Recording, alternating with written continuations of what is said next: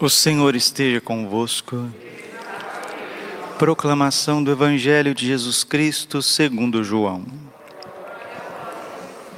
Aquele tempo disse Jesus aos seus discípulos: Agora parto para aquele que me enviou, e nenhum de vós me pergunta para onde vais. Mas porque vos disse isto, a tristeza encheu os vossos corações. No entanto, eu vos digo a verdade é bom para vós que eu parta. Se eu não for, não virá até vós o defensor. Mas se eu me for, eu vou-lo mandarei. E quando vier, ele demonstrará ao mundo em que consistem o pecado, a justiça e o julgamento. O pecado, porque não acreditaram em mim. A justiça, porque vou para o Pai, de modo que não mais me vereis e o julgamento, porque o chefe deste mundo já está condenado. Palavra da salvação. Ave Maria, cheia de graça, o Senhor é convosco. Bendita sois vós entre as mulheres, bendito é o fruto do vosso ventre, Jesus. Santa Maria, Mãe de Deus, rogai por nós, pecadores, agora e na hora de nossa morte. Vinde Espírito Santo, vinde por meio da poderosa intercessão, Imaculado Coração de Maria, vossa amadíssima esposa. Jesus, manso e humilde de coração.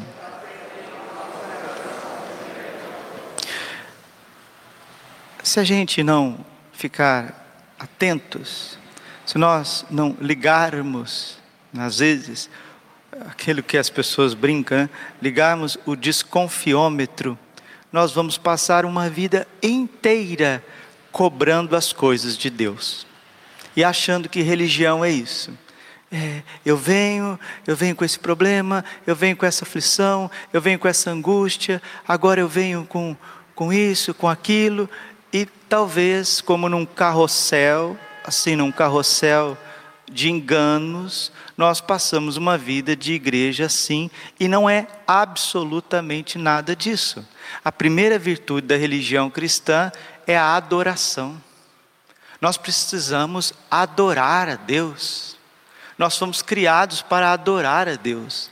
Nós precisamos crescer no amor por Jesus. Toda hora, todo momento é momento de você crescer no amor por Jesus. Olhemos para o nosso coração e olhemos para o coração dos santos. Meu Deus, que, que distância, que abismo. Mas qual que é a diferença dos santos para conosco? Olha, vamos ver se a gente aprende isso agora em, em dez minutinhos. A diferença é que eles não perderam o momento. Eles não perderam o momento. Eles não perderam a graça. Santo Agostinho dizia: Eu tenho medo da graça que passa e não volta.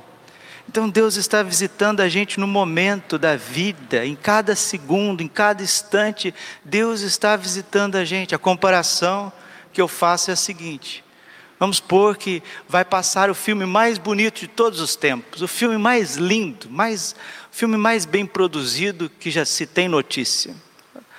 O melhor elenco, o melhor enredo, a melhor produção, na melhor sala de cinema, com, olha, com uma televisão, uma tela lá de 32K, Ultra HD, com o melhor, o melhor,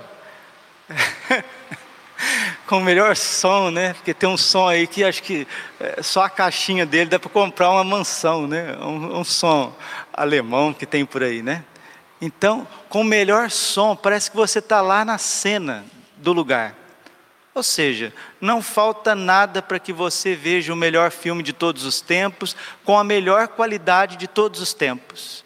Aí te coloca lá na sala, ou você está distraído diante daquilo, daquela cena, daquele espetáculo, ou você está preso ao passado, ou preocupado com o que vai vir depois do filme, e você não se banqueteia, você não se delicia com aquela arte, com aquela produção.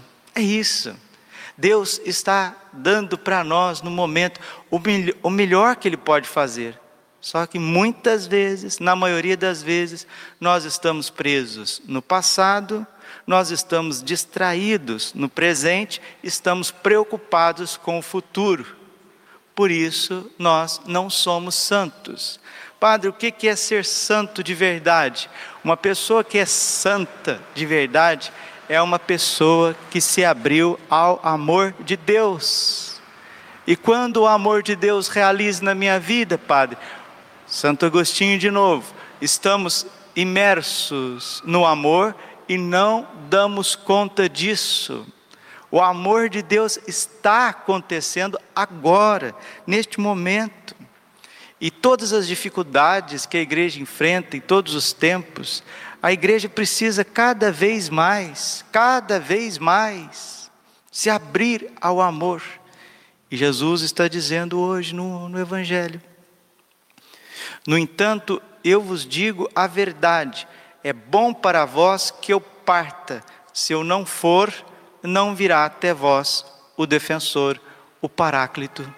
Jesus, ele está humildemente, como Deus, dizendo: Eu já falei o que eu tinha que falar, eu já fiz o que eu tinha que fazer, enquanto Deus, homem, humanado, encarnado no meio de vocês. Agora convém para vocês que eu vá eu preciso ir até o Pai, porque quando Jesus chega diante do Pai ressuscitado, com as suas chagas gloriosas, o Pai e o Filho derrama sobre nós o Espírito Santo. E é o Espírito Santo que faz com que você olhe para o seu marido e diga assim: Olha, meu marido, eu te amo. Olha, minha esposa, eu te amo. Você olha para os teus filhos com todas as dificuldades que você tem na educação, na educação deles, você diz: Eu te amo, meus filhos, porque o Espírito renova e renovareis a face da terra. O Espírito Santo faz com que nós vejamos a igreja de forma divina, de forma nova. O Espírito Santo faz com que nós acolhemos a nós mesmos. São Cirilo de Alexandria, ontem no ofício das leituras, quando ele dizia do Espírito Santo, ele disse que a primeira coisa que o Espírito Santo faz é nos apartar do pecado e renovar o nosso espírito e o nosso corpo. Por isso que Jesus continua, versículo 8. João 16, 8. E quando vier o Espírito, ele demonstrará ao mundo em que consistem o pecado, a justiça e o julgamento. Essa é a missão do Espírito Santo, convencer-nos do pecado, e Jesus vai explicando o pecado porque não acreditam em mim. Porque se as pessoas não têm fé ao redor deste mundo, né? O mundo é grande, o mundo tem mais de 200 nações, o mundo tem quase 8 bilhões de habitantes. E por que que as pessoas, maioria esmagadora, não tem Jesus como Cristo Senhor de suas vidas? Porque ainda não receberam o Espírito Santo. 1 Coríntios 12, 3. Ninguém pode dizer que Jesus Cristo é o Senhor se não for na ação do Espírito Santo. Por isso, meus irmãos, tenham certeza tenho certeza, porque é promessa bíblica, o Senhor está dizendo que vai enviar o Espírito Santo e vai enviar para nós a graça do Espírito Santo. Mas muito mais é também profecia do Antigo Testamento, Joel capítulo 3: derramarei sobre todos o meu espírito, todo homem verá a salvação que vem de Deus. Então, com o esfriamento da fé que nós estamos passando, muito grande, um esfriamento da fé tremendo, vocês estão vendo as coisas que estão por aí. As notícias estão por todos os lados, né?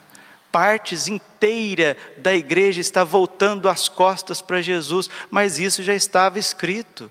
2 Timóteo capítulo 4, versículo 3 virá tempo onde que os homens não suportarão a sã doutrina da salvação, não suportarão, se entregando a doutrinas diabólicas. 1 Timóteo capítulo 4, versículo 1. Nota bem o seguinte: nos últimos tempos, muitos hão de apostatar da fé. Padre, o que é apostatar da fé? É você querer reinventar a igreja à sua imagem e semelhança.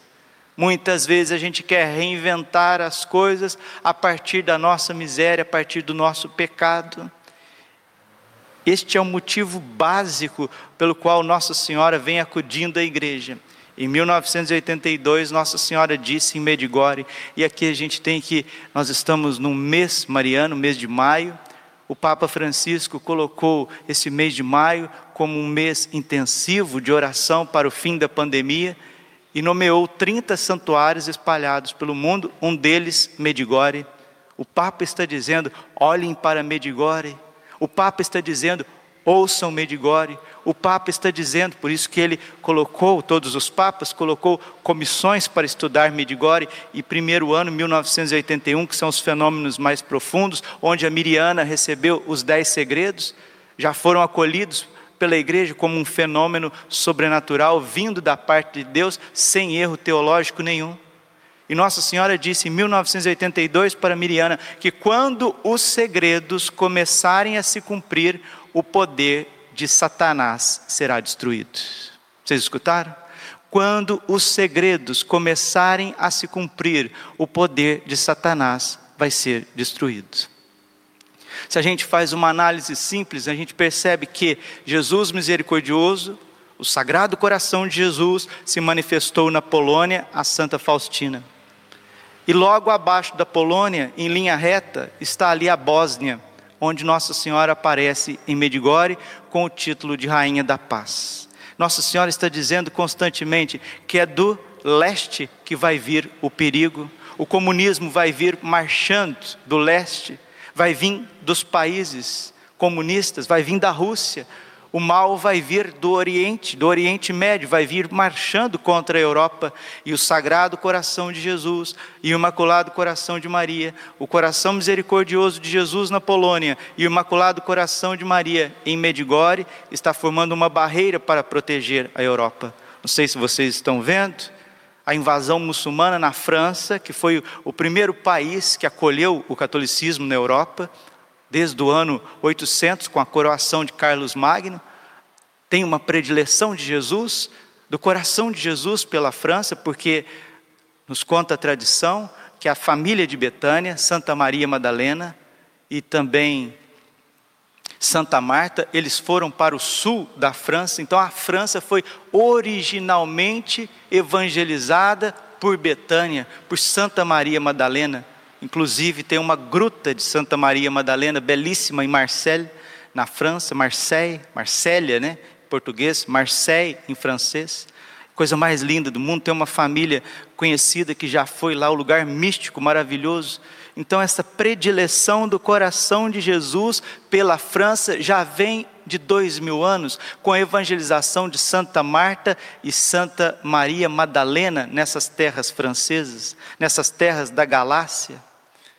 E a França, como a menina dos olhos de Jesus, Jesus pediu no ano de 1689 que o rei consagrasse a França ao seu sagrado coração. Isso não foi feito. Cem anos depois, exatamente cem anos depois, 1789, veio a Revolução Francesa, que foi uma guerra civil e destruiu tudo, destruiu tudo. Só dos anos 80 para cá, escutem, só dos anos 80 para cá foram mais de 1.600 atentados terroristas na França por, por radicais islâmicos. 1.600. E hoje a França está vivendo uma convulsão social, estão voltando contra a própria República Francesa, a ponto dos militares franceses mandarem duas cartas ao presidente, dizendo que eles estão prontos para uma guerra civil, porque os muçulmanos estão invadindo e depredando por toda parte e já querem tomar o país. E Jesus deixou claro que se a França não se convertesse, ela lamberia o pó da terra. Ela seria humilhada, ela seria jogada ao chão. É isso que acontece quando nós voltamos as nossas costas para Deus. E o Senhor vai levantar a França, o Senhor vai levantar a Europa através do triunfo do coração imaculado de Maria. Mas por que que a Europa, que foi um dia tão cristã, hoje ela está na situação que está e só piorando? Que consiste o pecado, porque não acreditam em mim. A justiça, porque vou para o Pai, Jesus está ressuscitado, de modo que vocês não mais me, verei, me vereis. E o julgamento, porque o chefe deste mundo já está condenado. E quando vier o Paráclito, demonstrará ao mundo em que consiste o pecado, é a rejeição de Deus. A justiça, a justiça que o sagrado coração de Jesus está ressuscitado diante do Pai e age na história. O julgamento, o julgamento que os dias do mal, os dias que o demônio estão soltos, esses dias onde que ele está destruindo a família, destruindo a igreja, querendo destruir a doutrina da igreja, a moral da igreja, também estão com os dias contados. Apocalipse capítulo 12, versículo 12. Sabendo que pouco tempo lhe resta, o demônio desceu para vós com grande ira e furor. Peçamos a Nossa Senhora, Rainha da Paz, que proteja as famílias Peçamos a Nossa Senhora que proteja a igreja, proteja o magistério da igreja, proteja cada criança, os adolescentes, para que nós possamos desfrutar de um tempo de paz.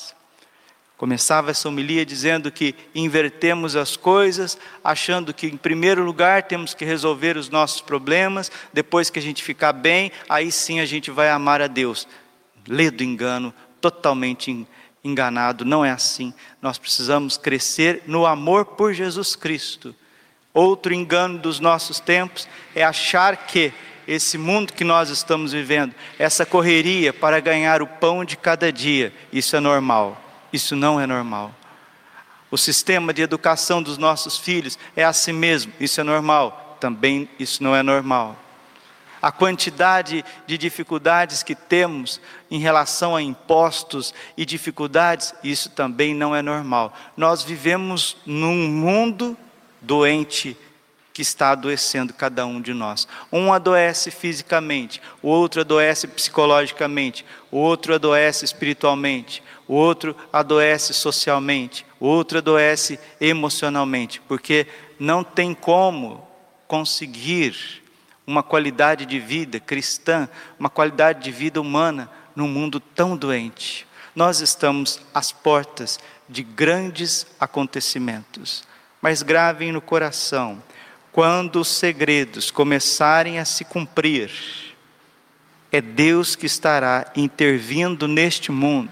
Os segredos de Medigore, o segredo de Fátima, não é para colocar medo nas pessoas, mas, Padre, catástrofes irão acontecer.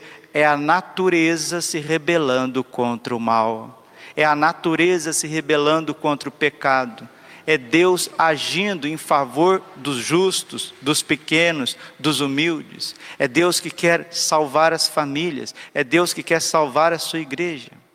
Então, meus irmãos, nesta novena de Pentecostes, nesta novena também que estamos vivendo de Nossa Senhora de Fátima, possamos pedir cada vez mais o Espírito Santo para ele renovar a nossa saúde física, nossa saúde psíquica, emocional, mas muito mais, renovar o nosso coração, renovar o nosso desejo de ser santo. Uma vez, a irmã de Santo Tomás de Aquino, que via ele sempre fleumático, sempre estava estudando, sempre estava contemplando. A irmã dele via: Tomás, o que, que eu preciso para ser santa? Queira. Ela ouviu, continuou a vida, passou um pouquinho. Tomás não ficou satisfeita com a resposta, né? Do maior doutor da igreja. O que faço para ser santa? Queira. Ela refletiu, foi, sentou e também não se sentiu satisfeita com a resposta, voltou mais uma vez para o seu irmão, que sempre estava rezando, adorando, estudando. Tomás, você que fica o dia inteiro estudando, rezando, contemplando, sempre em paz, o que, que eu faço para ser santa? Queira, minha irmã, queira. Tem gente que nunca vai ser santo porque não deseja ser como Jesus, não deseja ser como Nossa Senhora, não deseja como, ser como santos. As pessoas desejam resolver os seus problemas. As pessoas desejam estar bem, bem-estar, mas querer ser santo. O que é ser santo, Padre? É você pegar todos os teus desejos, tuas vontades, teus quereres, colocar nos pés da cruz e dizer assim: Senhor, faça-se em mim, não como eu quero, mas como tu queres. Glória ao Pai, ao Filho e ao Espírito Santo, como era no princípio agora. Coração imaculado de Maria